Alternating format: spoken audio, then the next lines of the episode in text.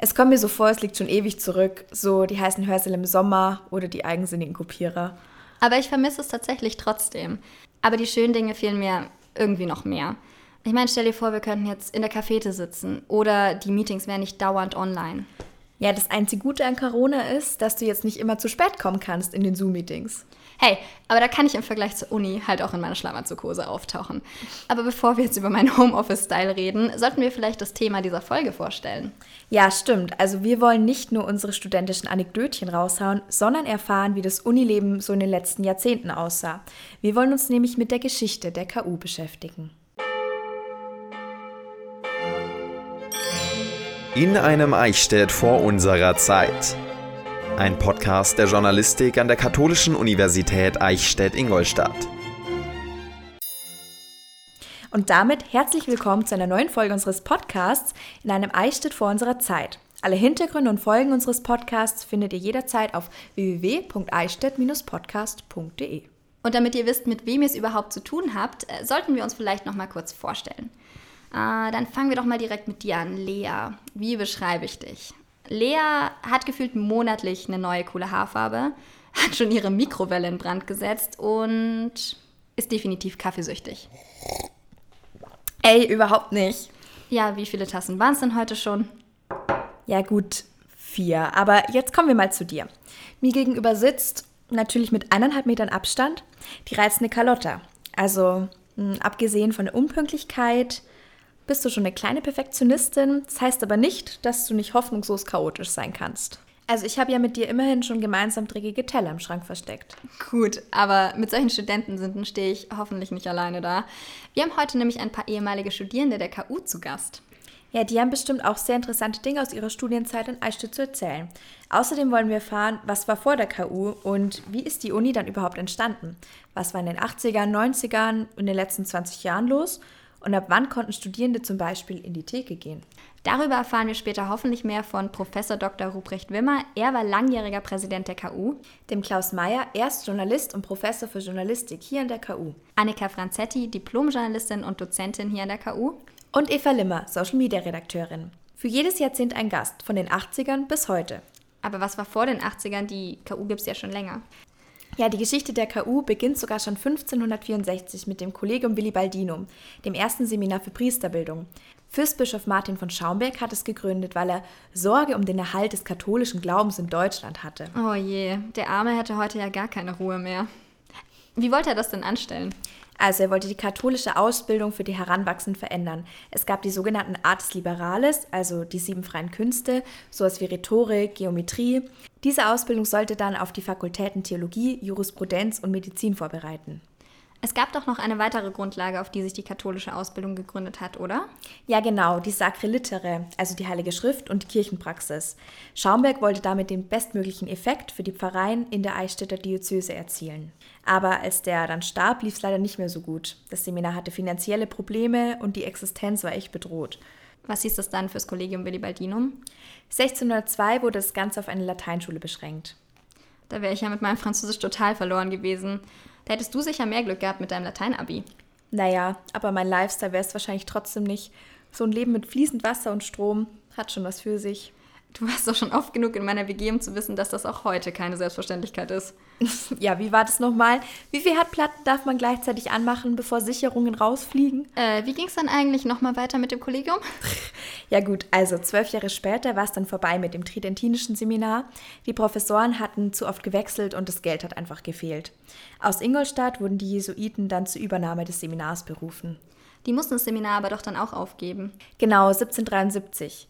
Und das Kollegium löste sich dann ebenfalls 1806 infolge der Säkularisation des Hochstifts allmählich als Priesterbildungsstätte auf. Ja, und das hätte dem Fürstbischof Martin von Schaumburg sicher gar nicht gefallen. Aber Eichstätt war ja generell eine Stadt der tatkräftigen Männer. In der ersten Hälfte des 19. Jahrhunderts erschien nämlich Bischof Karl August Graf von Reisach auf der Bildfläche. Er war ein, ich zitiere, ungewöhnlich energischer und konfliktbereiter Geistlicher. Konfliktbereit? Diplomatisch. Das Wort benutze ich jetzt auch immer, wenn jemand einfach ein richtiger ist. Der Mann hatte aber tatsächlich ein Talent dafür, einiges loszutreten. Er wollte sich vom Staat abgrenzen. Außerdem hatte er einige Ideen.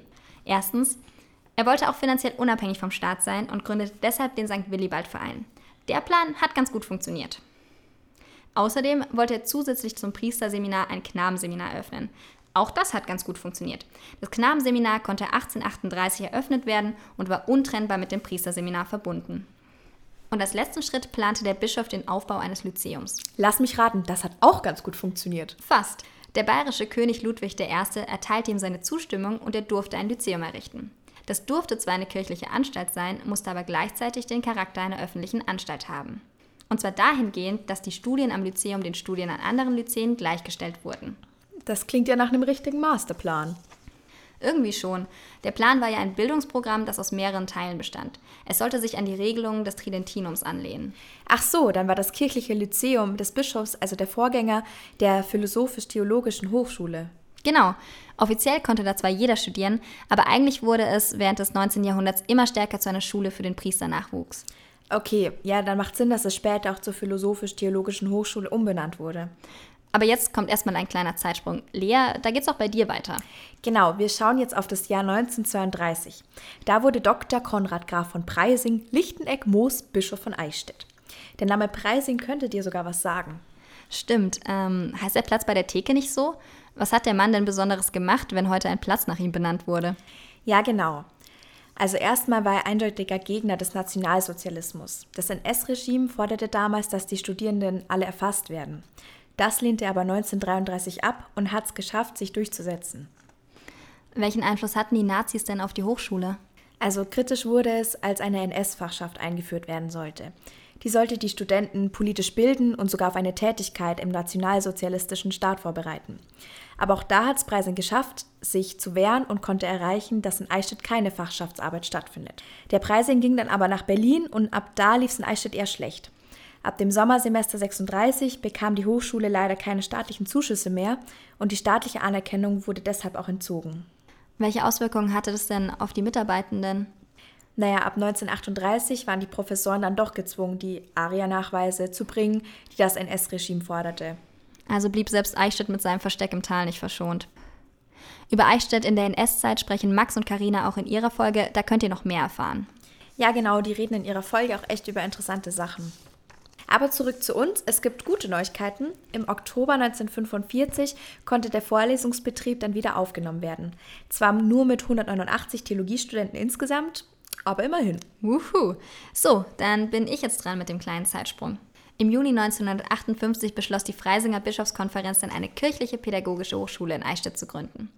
Nach der staatlichen Genehmigung wurde dann erstmal jahrelang gebaut. Gab es denn auch schon mehr Studierende? Ja, tatsächlich. Im Wintersemester 1958-59 waren es noch 123 HörerInnen. 13 Jahre später waren es dann schon 529. Naja, immer noch sehr viel weniger als bei uns heute. Ja, und trotzdem gab es Wohnraummangel. 1960 wurde extra ein Wohnheim gebaut. Das Edith Stein. Nein. Das Kardinal Schrifthaus. Nein. St. Stilla. Nein. 1960 das Maria Bad für Studentinnen, zwei Jahre später das St. Michael für Studenten. Dann konnten die ja nur in der Mensa flirten. Die gab es ja tatsächlich noch nicht mal. Aber genauso wie die Streuung der Hörsäle wurde das Problem im Laufe der 60er entschärft. Und 1972 wurden dann die Philosophisch-Theologische Hochschule und die Kirchliche Pädagogische Hochschule zu einer kirchlichen Gesamthochschule. Und 1980 war es dann die KU. Ungefähr so, wie wir sie heute kennen, oder? Sehr überschaubar und familiär. Und genau weil sie diesen Charakter hat, dachten wir uns, dass wir einfach die Menschen einladen, die zur KU-Familie gehören und uns von Ihnen erzählen lassen, was hier in den letzten 40 Jahren so passiert ist. Als erstes könnte ich auf Professor Dr. Ruprecht Wimmer freuen, der als Professor und später auch als Präsident ein wichtiger Teil der KU war. 1982 wurde er berufen, um neuere deutsche Literatur zu lehren. Gut zehn Jahre später wurde er Vizepräsident, bevor er 1996 bis 2008 Präsident der KU war. Dann freue ich mich, Herr Professor Dr. Wimmer, dass Sie heute hier sind und uns ein paar Fragen über die 80er beantworten werden, hoffentlich. Ab 1980 wurde ja die Eichstätter Hochschule dann auch als Hochschule im Sinne des Bayerischen Hochschulgesetzes geführt und ab da hieß sie auch Katholische Universität Eichstätt. Haben Sie von diesen Veränderungen noch etwas mitbekommen? Sie sind ja kurz darauf Professor geworden. Ja, ein bisschen. Ich habe es eigentlich mitbekommen, nachdem ich berufen wurde. 80 äh, wurde die, Nam äh, die Namengebung also festgemacht und 82 bin ich berufen. Und aber da war der, äh, die Universität noch voll von ihrer jüngsten Jugend.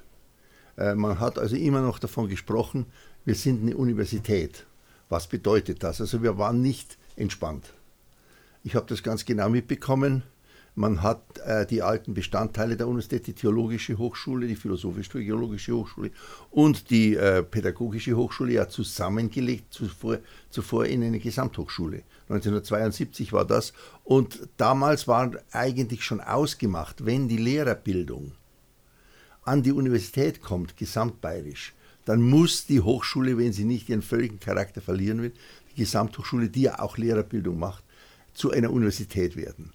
Und das hat dann Kardinal Ratzinger damals also in die Wege geleitet und äh, die Universität war sehr stolz und wir waren auch gewissermaßen in Startstellung. Und das hat man überall gemerkt.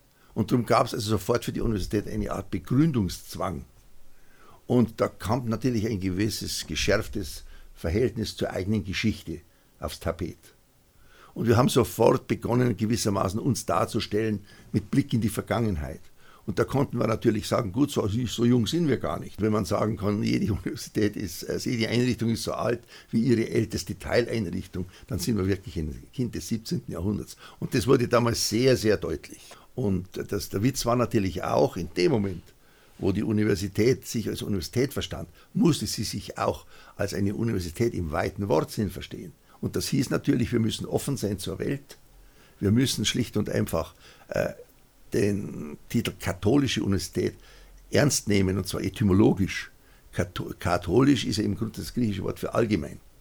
Also wir waren also nicht nur eine Universitas, eine Gemeinschaft der Lehrenden und Studierenden, sondern auch eine zur Welt geöffnete äh, Universitas. Insofern habe ich mich dann sehr rasch recht wohl gefühlt. Welchen Einfluss hatte die Kirche in den 80ern denn noch auf die Universität, das studentische Leben und ähm, auch auf die Lehre? Also die Kirche hat sich schon äh, gemeldet. Also man kann nicht sagen, dass sie uns reingeredet hätte, das wäre weit übertrieben. Ein Professor der Katholischen Universität Eichstätt braucht äh, die Loyalität zur Einrichtung. Er muss nicht die Solidarität beweisen, sondern die Loyalität. Das heißt, er muss mit dem katholischen äh, Erbe der Kirche und auch mit, äh, mit dem äh, kulturellen Erbe der Kirche und mit der wissenschaftlichen Sendung der Kirche irgendwie was anfangen können. Was würden Sie denn sagen, wie die Mentalität der Studierenden so war in den 80ern? Wie haben Sie das erlebt? Wie sind die. Studierenden an der KU so aufgetreten? Das waren vielerlei Leute. Es gab einerseits äh, die Leute aus der direkten Umgebung, die jungen Leute, die haben sehr oft Lehrerbildung studiert. Äh, da ist man halt an die Universität vor der Haustüre gegangen und konnte bei Papa und Mama wohnen bleiben. Nicht? Das war also doch ein relativ großer Teil. Dann gab es natürlich auch Leute, die von der Katholizität außerbayerischer Provenienz herkamen. Und dann gab es natürlich Leute, die gemeint haben, naja, das ist eine Universität der kurzen Wege und eine Universität, an der sich gut studieren lässt. Das sind einmal drei Gruppen, nicht? Ja, und äh, die vierte Gruppe, wie soll man die nennen? Das waren die Ausländer. Aber eine katholische Universität hat immer auch eine Stärke. Sie ist natürlich nicht nur mit Universitäten in der ganzen Welt äh, partnerschaftlich verbunden, sondern automatisch auch mit den katholischen Universitäten der ganzen Welt. Und ich habe das dann als Präsident weiter äh, betont und äh, eigentlich äh, zur Politik gemacht. Und da waren sie natürlich ebenso in Amerika wie in Spanien, wie in, äh, in Portugal, wie in Holland nebenbei, wo es ja auch katholische Universitäten gibt, wie auch in Osteuropa. Also äh, die katholische Universität als weltläufige Institution, die war natürlich eine Chance. Das hatten andere Universitäten mal per se nicht. Die mussten sich das erarbeiten durch Verbindungen. Was denken Sie, welche Rolle spielt das Auslandssemester an der KU? Der internationale Charakter wird hier immer wieder betont. Also ich habe festgestellt, dass Studenten, die im Ausland waren, als bessere Studenten wiederkommen. Ein Auslandssemester ist etwas, dazu sollte man die Leute eigentlich sanft zwingen. Und ich habe damals immer versucht klarzumachen, wenn jemand Englisch studiert, der sollte auf jeden Fall mal an, einen, an eine englische äh, Institution gehen, Schule oder Universität, und sollte dort Deutsch geben. Dann wird er merken, wie die Engländer sich mit der deutschen Sprache auseinandersetzen können, er würde die Chancen und die Grenzen äh, des Unterrichts kennenlernen und er würde schlicht und einfach als weltoffenerer äh, Anglist wiederkommen. Sie haben sich als Professor und auch als Präsident sehr für die Uni eingesetzt. Welche Bedeutung hat denn die KU für Sie?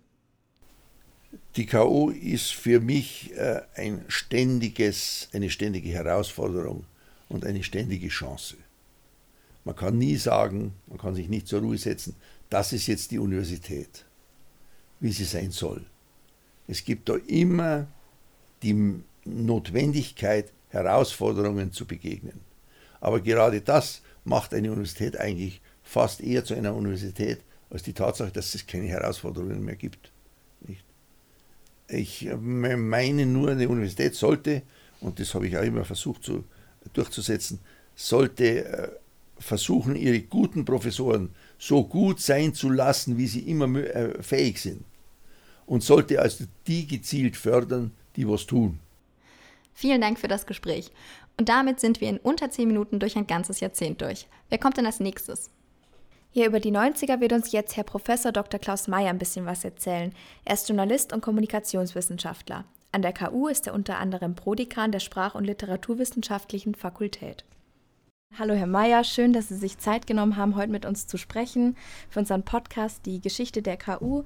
Wir haben Sie jetzt eingeladen, um mit uns über Ihre Studienzeit in den 90ern zu reden und sind gespannt, was Sie zu erzählen haben. Wie sah das denn in den Veranstaltungen bei Ihnen aus? Wir sind jetzt an riesige Beamer und Folien gewöhnt. Wie hat das bei Ihnen so funktioniert? Was Folien betrifft, äh, natürlich gab es kein Beamer. Ähm, es gab aber häufig Vorlesungsskripte, die musste man dann auch kaufen oder sich selbst kopieren. Das waren manchmal 100 oder sogar 200 Seiten. Ähm, vor allem Professoren, die die auch Lehrbücher dann daraus gemacht haben, haben solche Skripte gehabt. Manchmal ist es aber über Jahrzehnte hinweg beim Skript geblieben, es ist kein Lehrbuch geworden. Man konnte aber vieles auch nachlesen. Es, ähm, die Bibliothek war ein wesentlich wichtigerer Ort als heute im Studium, wo es ja vieles digital gibt. Damals gab es natürlich auch schon gute Lehrbücher und überhaupt wissenschaftliche Literatur in einer sehr gut vorhandenen, in einer sehr guten Bibliothek bei uns. So wie wir waren ja auch sicher Sie nicht immer mit der Uni beschäftigt. Was ist denn Ihre schönste Erinnerung an die Studienzeit?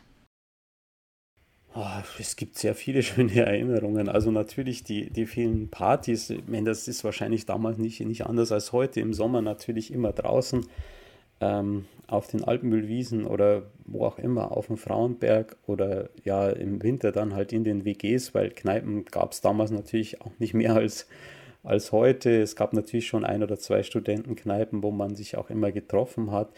Aber wie gesagt, man musste Partys äh, auch viel mehr planen. Man konnte nicht so spontan agieren, weil man halt kein Handy gehabt hat und weil es kein Internet gab.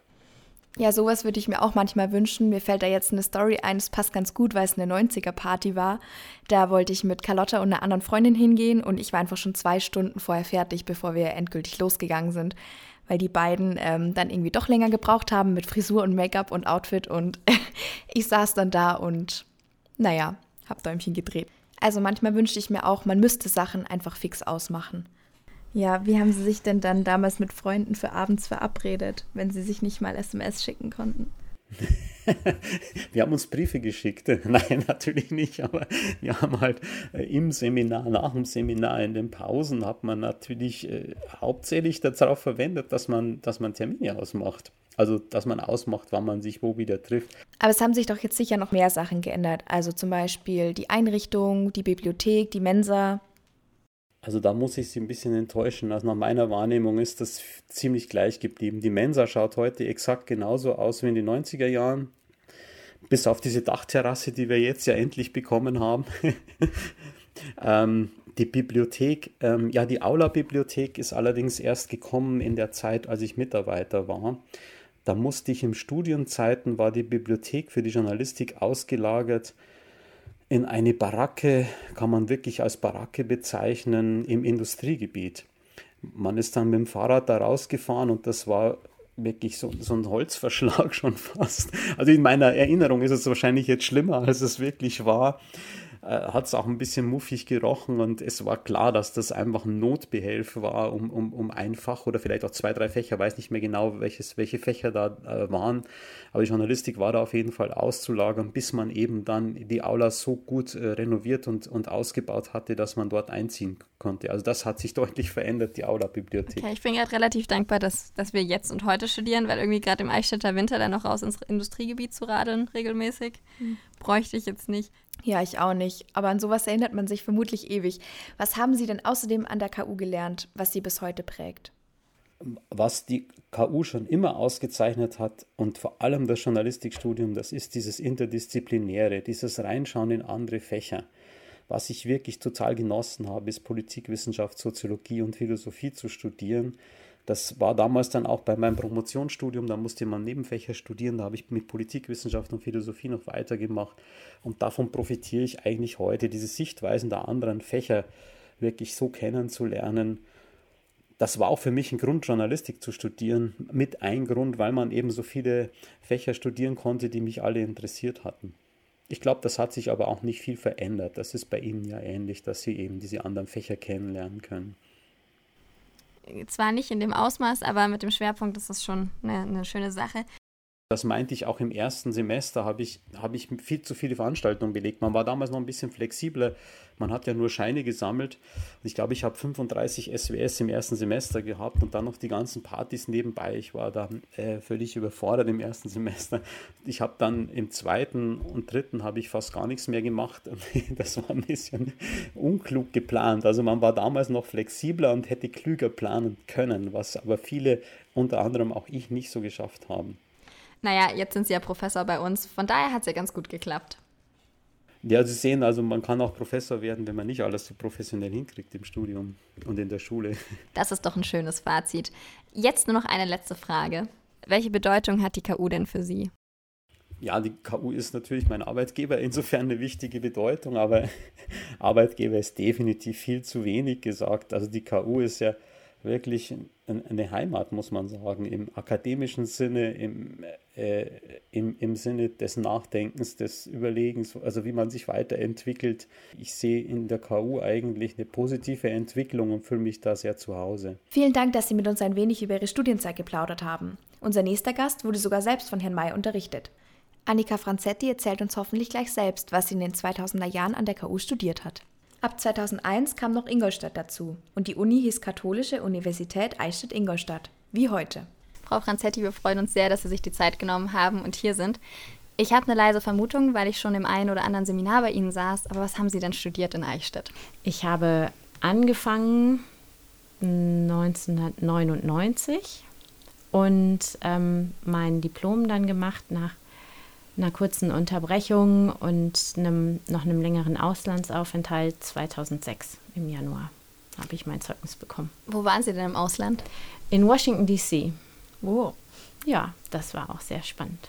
Wie, wie lange waren Sie denn da? Ein Semester oder zwei? Zwei, also fast, äh, fast zwölf Monate. Möchten Sie uns da ein bisschen was drüber verraten? In Washington, D.C. war ich an der Catholic University. Die hatte damals eine Partnerschaft mit der KU Eichstätt und es ging eigentlich über mein Zweitstudium Politikwissenschaft. Das war also gar nicht ein Auslandssemester im Rahmen des Journalistikstudiums. Und ähm, das war insofern spannend, als dass ich da einen Politikstudiengang studiert habe, der ähm, zur Hälfte an der Uni stand, stattfand und zur Hälfte das erste halbe Jahr im Abgeordnetenhaus, im Kongress, wo ich also dann ein halbes Jahr hospitiert habe bei einem Abgeordneten und im zweiten, also im zweiten halben Jahr im Senat. Und da habe ich auch bei einem Senator hospitiert. Und das war einfach super spannend, weil es so richtig am Puls der Politik war, im Kapitol. Das war schon sehr, sehr genial. Das klingt nach einer einmaligen Erfahrung. Ähm, wie würden Sie das im Nachhinein bewerten? Welche Rolle spielt das Auslandssemester für das Studium an der KU? Ähm, ich, in erster Linie spielt es, glaube ich, für jeden persönlich eine ganz, ganz große Rolle, weil es eine Riesenchance ist, ähm, den Blickwinkel zu weiten, den Horizont zu erweitern und einfach hier rauszukommen. Ähm, inhaltlich hat es mich jetzt für das Journalistikstudium nicht weitergebracht. Ich habe da ja auch nicht Journalistik studiert, sondern Politikwissenschaft. Und da hat es mir aber einfach auch die amerikanische Perspektive, die amerikanische Politikwissenschaft viel, viel näher gebracht und halt ähm, einen enormen Erfahrungsschatz, den man aber auch überall woanders auf der Welt äh, einfach ja, mitnehmen kann, weil man woanders ist, weil man auf sich gestellt ist, sich das alles selber organisiert. Und ähm, das ist einfach immer eine Riesenchance. Ja, dann hoffen wir mal, dass wir die nach Corona auch noch bekommen. Ja, das hoffen wir tatsächlich. Unsere Auslandssemester wurden ja jetzt leider um ein Jahr verschoben. Ja, wo wollten Sie hin? Ähm, ich gehe nach Norwegen. Oh, schön. Genau, nächsten Winter dann. Im Winter, das ja, wird dunkel. Im Winter, da ist ja. es dunkel. Danke. Genau, aber ich mag das auch. Also das Okay. passt schon ganz gut. Mein Punkt ist irgendwie Norwegen im Winter, das ist so alles, was mich abgehalten hätte irgendwie. Kalt, Ja, nass. nicht so der ja. Strandtyp. Ja, ich wäre nach Barcelona gegangen, um mal einen Kontrast zu setzen. Okay. Ach, schön. Bevor Sie ins Ausland gegangen sind, haben Sie sich ja offensichtlich für Eichstätt entschieden.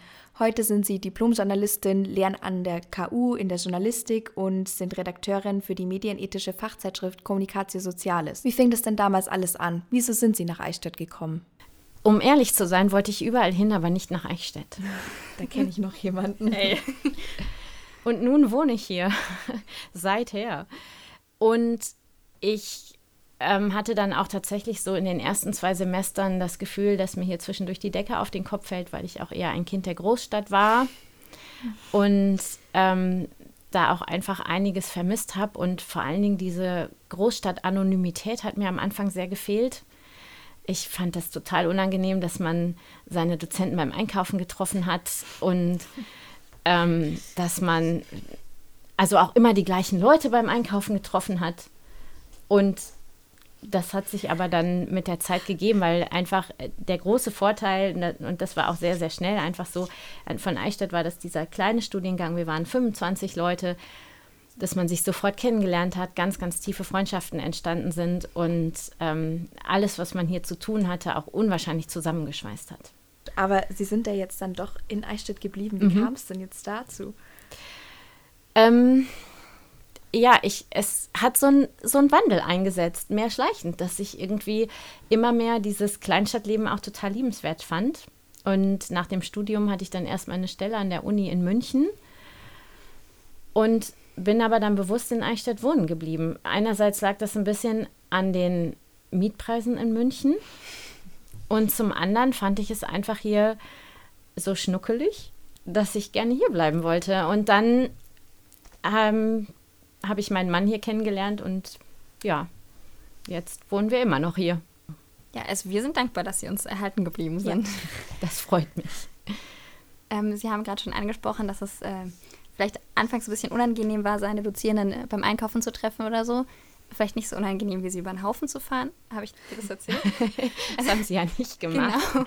Ich bin heute unglücklich neugierig. mit dem Rad äh, ein wenig in Frau Franzetti hineingefahren. Zumindest, oder Es war eine gerade Endstelle und Ja, Carlotta ist ziemlich geglüht, über den Domplatz geglüht. Ja, weil Carlotta ist ja auch tendenziell eher immer zu spät. So. Ja, aber da haben wir schon mal drüber diskutiert, dass mir äh, die Zoom-Meetings da helfen. Da kann man nicht so leicht zu spät kommen. Das stimmt, ja. Ähm, ein Vorteil eines Online-Semesters. Genau. Mich würde interessieren, wie Sie es heute aus anderer Perspektive beurteilen. Wie finden Sie es jetzt, wenn Sie uns ständig über den Weg laufen? Beim Einkaufen, beim Ach, das finde ich nett. Ich freue mich immer, wenn ich sie sehe. Das Einzige, was ich vielleicht nicht so schön finde, ist, wenn ich nach einem Seminar unmittelbar jemanden im Café treffe, der, der nicht da war. Sagen Sie dann was? Nein. Nein, sie sind alle erwachsen und also es war jetzt auch scherzhaft gemeint. äh, Das ist ihre Entscheidung und wa was soll ich da sagen? Nee. Aber um da überzuleiten, wir haben nämlich schon mit Herrn Meyer gesprochen äh, über die 90er und äh, haben uns da doch sehr Digital Natives-artig äh, irgendwie verwundert, was, wie das alles noch gehandhabt wurde. Und er hat uns eben auch von den Scheinen erzählt und Sie haben ja auch was dabei. Ja, Wa- wa- was absolut. genau ist das jetzt? Das ist mein Studienbuch, also für jedes Seminar, das ich besucht habe und das ich abgeschlossen habe mit zum Beispiel einer Seminararbeit, musste man handschriftlich einen Schein ausfüllen, wo dann der Titel des Seminars drauf stand und der Dozent und wie viele Semesterwochenstunden, in welchem Semester, der eigene Name natürlich. Und dann wurde mit der Benotung der Hausarbeit die Note auf dem Schein eingetragen, äh, das abgestempelt und damit war das bestanden. Und das war wie so eine Art Mini-Zeugnis. Und dann hat man das für jedes Semester gesammelt. Praktisch unser heutiges K.O.-Campus. Ja, ganz genau. Und, und was war dann das damalige Ilias? Äh, das gab's nicht. Das Ilias war analog, also Ilias gab's nicht. Es ist unglaublich viel natürlich kopiert worden und genau. Und ich glaube, da, also schwer einzuschätzen, aber ich denke, dass wir Studierenden damals auch viel mehr Zeit in den Bibliotheken tatsächlich verbracht haben, weil eben nicht alles digital abzugreifen war. Ja, das stimmt, aber ich denke, die BIP ist ja heute immer noch ein beliebter Ort, wo die Studierenden zum Lernen hingehen. Aber die KU macht ja viel mehr aus als ihre Bibliotheken. Welche Bedeutung hat die KU denn für Sie? Also ein Stück weit, das klingt jetzt sehr sentimental, aber es ist natürlich auch zu Hause geworden. Also wenn ich mir jetzt überlege, wie viel Lebenszeit ich hier auch verbracht habe und ähm, wie glücklich ich einfach bin, diesen Beruf zu haben, das äh, mir macht es, also ich mache das einfach unheimlich gerne. Ich habe wahnsinnig liebe Kollegen, das ist ein ganz tolles Zusammenarbeiten und ähm, ja, da bin ich schon sehr, sehr dankbar für. Das ist schon ein ganz, ganz großer Teil einfach in meinem Leben natürlich. Ich bedanke mich bei Ihnen, Frau Franzetti, dass Sie sich heute Zeit genommen haben, mit uns über Ihre Uni-Zeit zu plaudern. Und ich glaube, wir haben jetzt einen guten Eindruck in die 2000er an der KU gewinnen können. Für die 2010er haben wir Eva Limmer eingeladen. Sie arbeitet beim BR, aber was sie dort genau macht, erzählt sie euch gleich selbst. Ähm, hallo Eva, wir freuen uns, dass du heute da bist, um mit uns über deine Studienzeit ein bisschen zu plaudern. Wir freuen uns, von dir zu hören, was du in der KU so erlebt hast und wollen erstmal wissen, was du denn eigentlich überhaupt studiert hast. Äh, hallo, schön, dass ich da sein darf. Ich habe äh, ähnlich wie ihr ähm, Journalistik an der KU Eichstätt studiert von 2009 bis 2012 im Bachelor, genau. Schwerpunkt, jetzt warte, was war mein Schwerpunkt? Ich glaube Literatur und Kultur. So lange ist es schon her dass ich mich nicht mehr richtig erinnere. Äh, was würdest du denn sagen, äh, keine Preisfrage, was würdest du denn sagen, was ein Studium ähm, in den 2010ern vielleicht ausgemacht hat im Vergleich zu heute? Puh, ich glaube, was sich was sich mega verändert hat, ist das ganze Social Media Zeug. Also ich hab, weiß noch, ich habe, glaube ich, 2010 mal langsam angefangen, mich für Facebook zu interessieren, aber nur, da haben wir uns wirklich noch echt so persönlich die Nachrichten hin und her geschrieben. Es war wirklich wie so ein virtuelles äh, Freundschaftsbuch, wo man in Kontakt bleibt und nicht diese Social Media äh, Konzern und dieser Unter dieses Unternehmen, das es jetzt ist. Das, glaube ich, hat sich mega verändert. Ähm, da gab es bei uns noch gar nicht viel außer StudiVZ und das fand ich damals auch schon irgendwie all ähm, also ich kann mich noch so an meine Facebook-Anfänge erinnern, als man sich versucht hat zu connecten langsam. Also das hat sich total verändert, dieses ganze Digitale. Und ich weiß, ich höre mich an wie ein Dinosaurier und es sind aber nur zehn Jahre, die vergangen sind. Aber da war das so in den Startlöchern, auch im Studium mit dem Online-Journalismus war das noch relativ rudimentär. Ähm, an das erinnere ich mich noch gut, dass das jetzt alles ganz anders ist. Ja, was Online-Seminare und die Technik hier im Medienhaus angeht, hat sich schon noch was getan in den letzten Jahren. Du hast ja in deinem Beruf jetzt auch ziemlich viel mit Digitalisierung und Social Media zu tun. Das ist jetzt nicht so alltäglich, was du machst. Vielleicht magst du uns darüber ganz kurz was erzählen. Ja, ich hoffe, es wird immer alltäglicher, dass man das als Journalist macht. Dafür ähm, brenne ich ja auch so ein bisschen. Ich bin ähm, ja, Redakteurin bei einem Instagram-Kanal, der nennt sich NewsBG vom Bayerischen Rundfunk. Ähm, da machen wir Nachrichten und Politik zum Mitreden und Verstehen. Das mache ich jetzt schon gut eineinhalb Jahre lang, macht mega Spaß, so eine ganz andere Plattform zu bespielen als TV und äh, Hörfunk. Ähm, musste man sich am Anfang auch erstmal so ein bisschen reinfuchsen. Und ich bin seit März ganz frisch für einen YouTube-Channel mitverantwortlich, mitverantwortlich, den wir ähm, neu im BR gestartet haben. Der nennt sich Lohnt sich das? Machen wir so Berufsreportagen und gucken, was die Leute so verdienen und was sie mit ihrem Geld so tun den lieben langen Tag lang. Ähm, da bin ich CVD und auch Filmautorin und ähm, genau beschäftige mich eigentlich nur noch mit äh, digitalen Plattformen und wie man dort Content an die Leute kriegt, die uns jetzt zum Beispiel beim Bayerischen Rundfunk noch nicht so kennen oder gucken. Es macht mega Spaß, weil die Plattformen sind toll. Äh, man hat einen großen Konkurrenzdruck und muss immer gut sein. Das ähm, spornt mich an und das mag ich total gern. Also ich habe das Gefühl, bei dir hat sich die Berufswahl auf jeden Fall gelohnt. Du scheinst recht glücklich zu sein. Ähm, in Bezug auf deine Studienzeit, was war denn da deine schönste Erinnerung?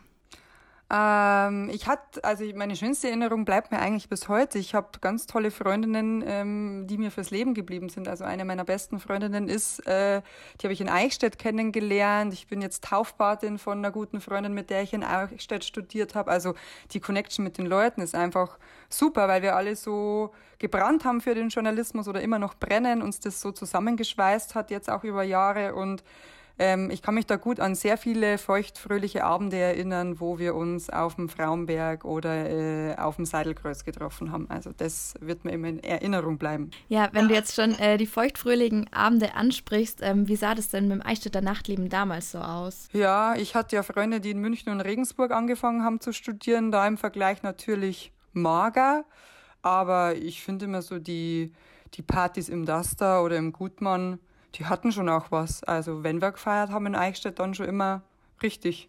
Und da mussten wir uns, glaube ich, nicht verstecken. Und es war ja schön, man hat ja immer jemanden gekannt, du warst ja nie anonym unterwegs. ja, viel hat sich da ja gar nicht geändert, denke ich. Jetzt erzähl uns doch vielleicht noch abschließend, welche Bedeutung hat die KU heute für dich? Ja, die ist jetzt Arbeitgeber.